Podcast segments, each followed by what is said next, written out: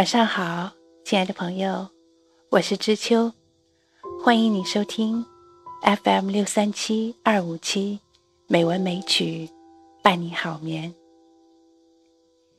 今天知秋为大家分享一篇丰子恺先生的散文《从孩子得到的启示》。这篇散文节选自丰子恺先生的。无宠不惊过一生，一书。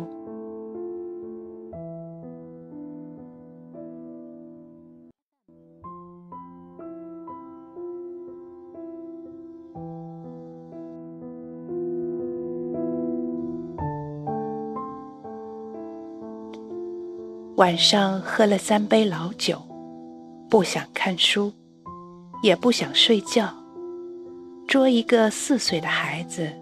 华瞻来骑在膝上，同他寻开心。我随口问：“你最喜欢什么事？”他仰起头一想，率然的回答：“逃难。”我倒有点奇怪，“逃难”两字的意义，在他不会懂得，为什么偏偏选择他？倘然懂得，更不应该喜欢了。我就设法探问他：“你晓得逃难就是什么？就是爸爸妈妈、宝姐姐、软软、娘姨，大家坐汽车去看大轮船。啊，原来他的逃难的观念是这样的。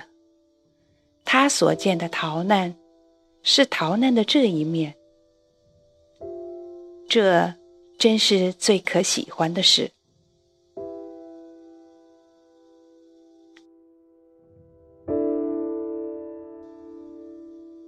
一个月以前，上海还属孙传芳的时代，国民革命军将到上海的消息日紧一日。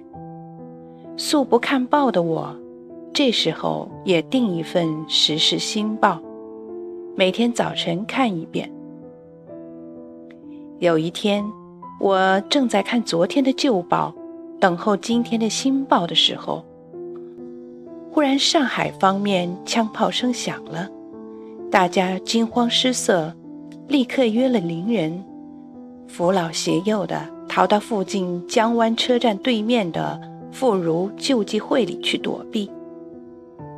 其实，倘然此地果真进了战线，或到了败兵，妇孺救济会也是不能救济的。不过当时张慌失措，有人提议这办法，大家就假定它为安全地带，逃了进去。那里面地方很大，有花园、假山。小川亭台，曲栏长廊，花树白鸽，孩子一进去，登临盘桓，快乐的如入新天地了。忽然兵车在墙外轰过，上海方面的机关枪声、炮声越响越近，又越密了。大家坐定之后，听听想想。方才觉得这里也不是安全地带，当初不过是自骗罢了。有决断的人先出来雇汽车逃往租界，每走出一批人，留在里面的人增一次恐慌。我们集合邻人来商议，也决定出来雇汽车，逃到杨树浦的沪江大学。于是，立刻把小孩子们从假山中栏杆内捉出来，装进汽车里，飞奔杨树浦了。所以决定逃到沪江大学者，因为一则有邻人与该校熟识，二则该校是外国人办的学校，较为安全可靠。枪炮声渐渐远弱。到听不见了的时候，我们的汽车已到沪江大学。他们安排一个房间给我们住，又为我们代办膳食。傍晚，我坐在校旁的黄浦江边的青草堤上，怅望云水摇曳故居的时候，许多小孩子采花卧草，增看无数的帆船、轮船的驶行，又是快乐的如入新天地了。次日，我同一邻人步行到故居来探听情形的时候，青天白日的旗子已经招展在晨风中，人人面有喜色，似乎从此可庆成平了。我们就雇汽车去迎回避难的眷属，重开我们的窗户，恢复我们的生活。从此，“逃难”两字就变成家人的谈话的资料。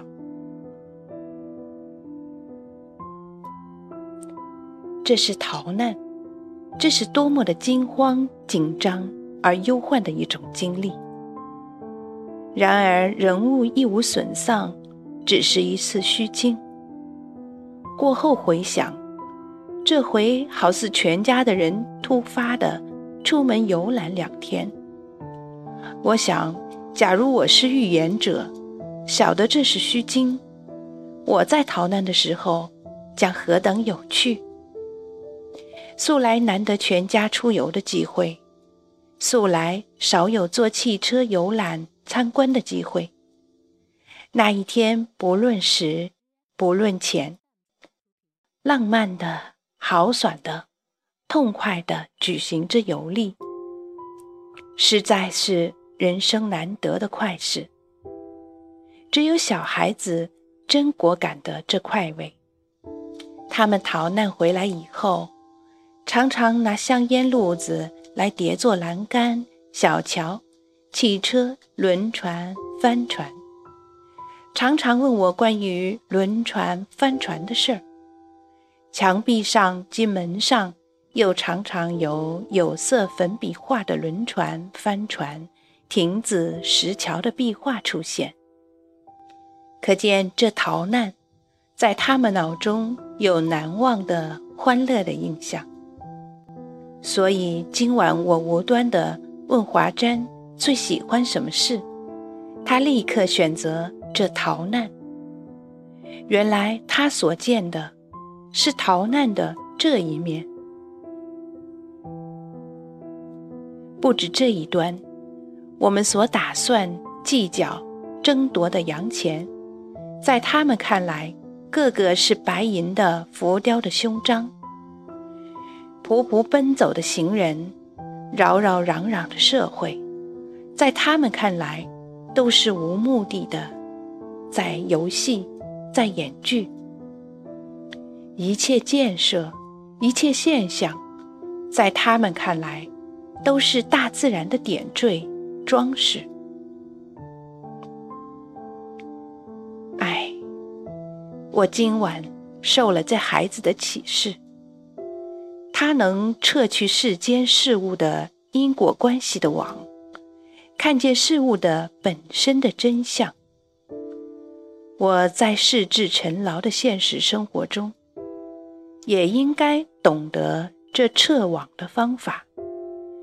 暂时看看事物本身的真相。哎，我要向他学习。写于一九二六年，丰子恺。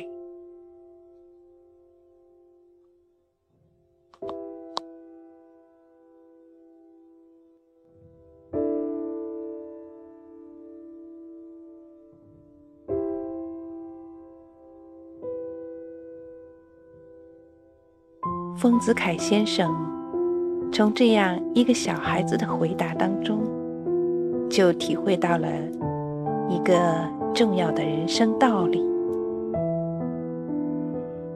无宠不惊过一生，这本书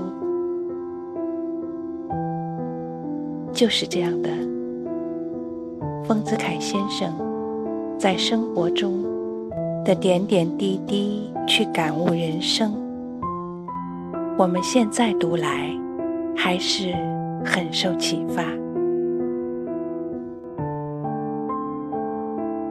好啦，今晚的节目就到这里，感谢你的收听。知秋在北京，祝你晚安，好梦。